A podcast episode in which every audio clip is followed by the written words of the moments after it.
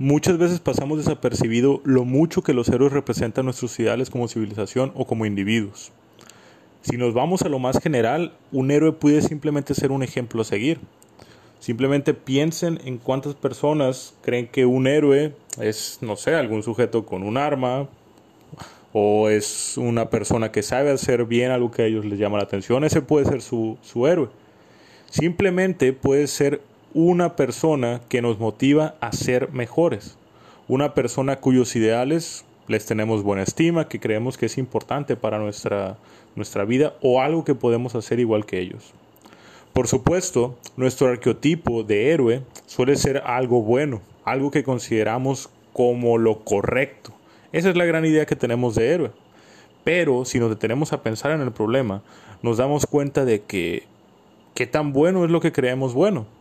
En gran medida, aquello que nosotros decimos que es bueno no va a ser lo mismo para una persona de Oriente o para una persona de otro país, a lo mejor ni siquiera para el que está junto a, nosotros. Entonces, podemos decir también que el concepto de héroe es igual de cambiante que lo que puede ser lo bueno. Porque si creemos que el héroe es nuestro ejemplo a seguir, es lo bueno. Entonces, y lo bueno cambia, entonces podemos cambiarlo simplemente. Habría que preguntarse más de eso. Pero la conclusión de esto es que un héroe es prácticamente algo indefinido. Y es un ejemplo que en muchas ocasiones nos orilla como un rol, algo que tenemos que seguir. A propósito de eso, ¿es Omniman un héroe? Bienvenidos al Olimpo. El día de hoy hablaremos de la serie de Invencible. Piensa, Poseidón, piensa. Por supuesto que Omniman no está ni cerca de ser un héroe. Todo lo hacía para obtener beneficio, todo lo hacía para poder apoderarse, obtener una ventaja sobre la Tierra y cualquier cosa que me quieran decir. Lo sé, pero bueno, vayamos paso a paso. Para este punto supongo que todos han visto al menos el meme. Piensa, Mark, piensa.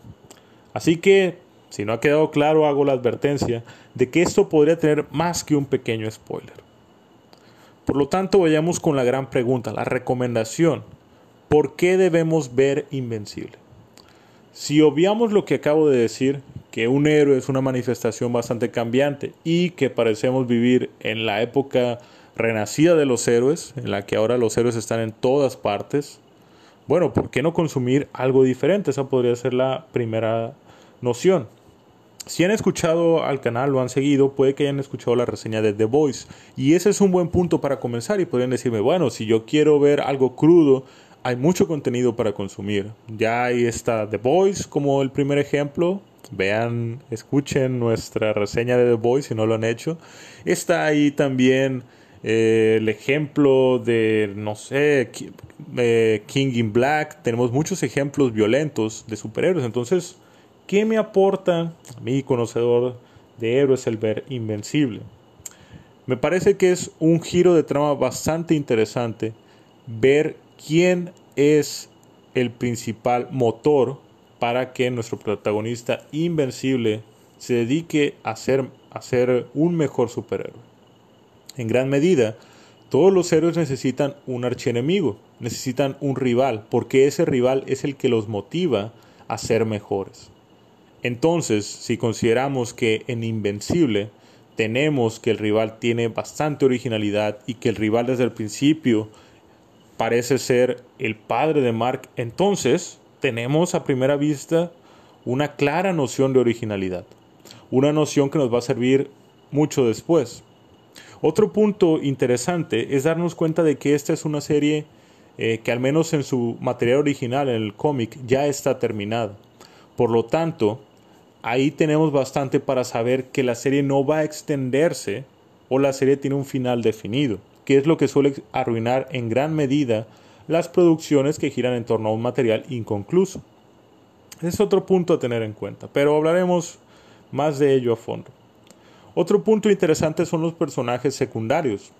Varios de ellos, a diferencia de otros cómics o de otras historias, son personajes que son sumamente interesantes y de, una cuestión que yo puedo asegurar, que con el tiempo esos personajes serán vitales en la historia de Invencible.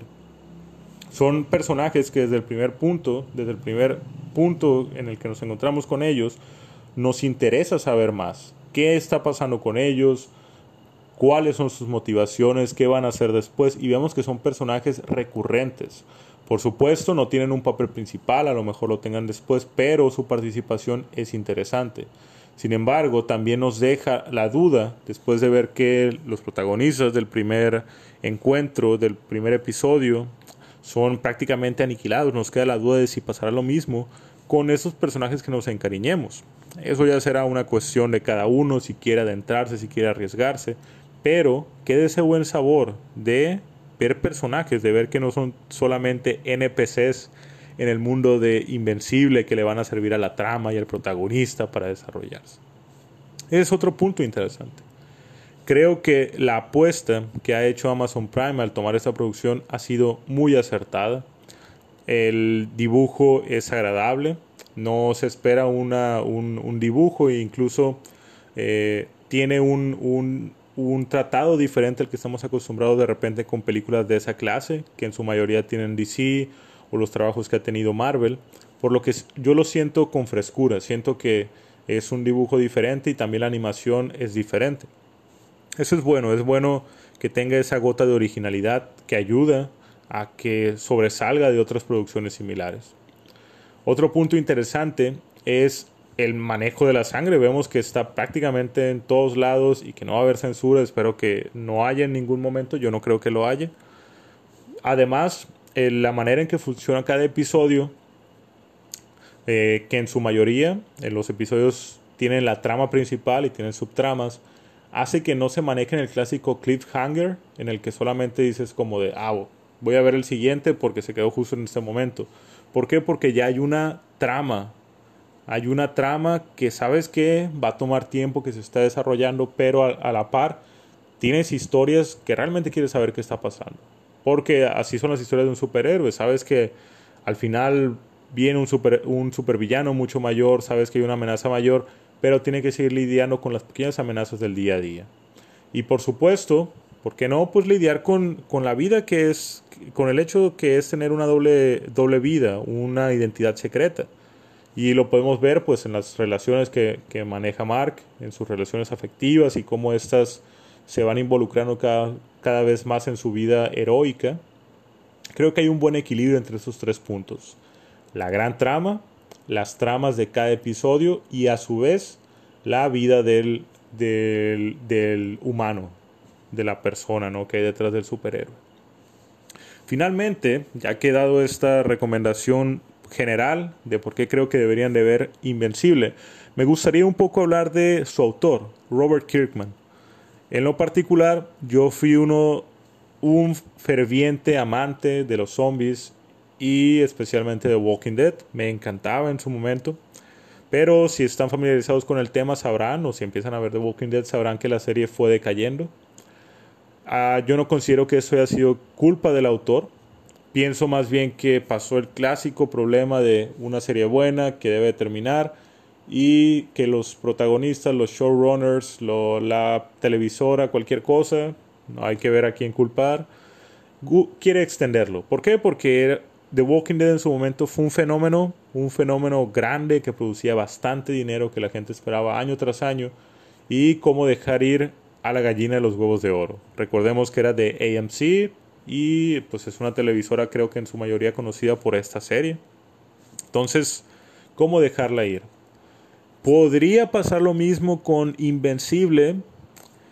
Puede ser, no lo descartaría porque si comparamos Invencible con la obra original nos damos cuenta de que ya el tratamiento es diferente, no se ha alejado mucho, pero ya hay un desarrollo diferente al que nos presenta el cómic, de Kirkman. Pero sinceramente espero que no.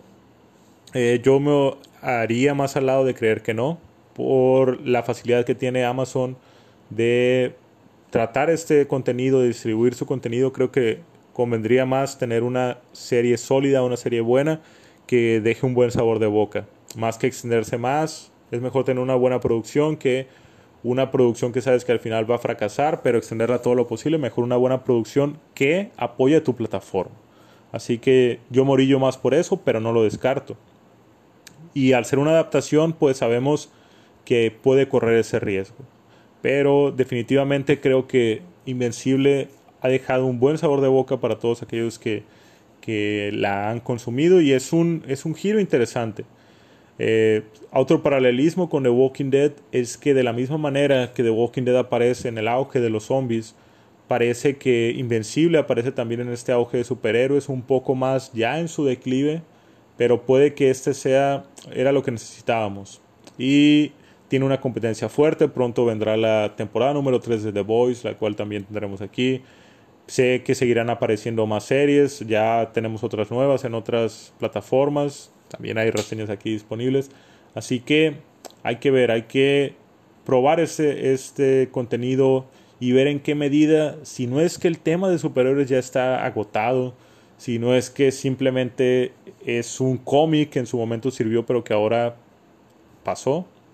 Así que los invito a comentar, ¿qué opinan? ¿Creen que están es suficiente el tema de héroes? ¿Están hartos de ello? ¿Creen que aún puede seguir un poco más o sienten que Invencible avivó la llama? ¿Qué podemos esperar de esta serie? ¿Qué creen que haga Amazon con ella? Les ha hablado Poseidón y les deseo una excelente noche.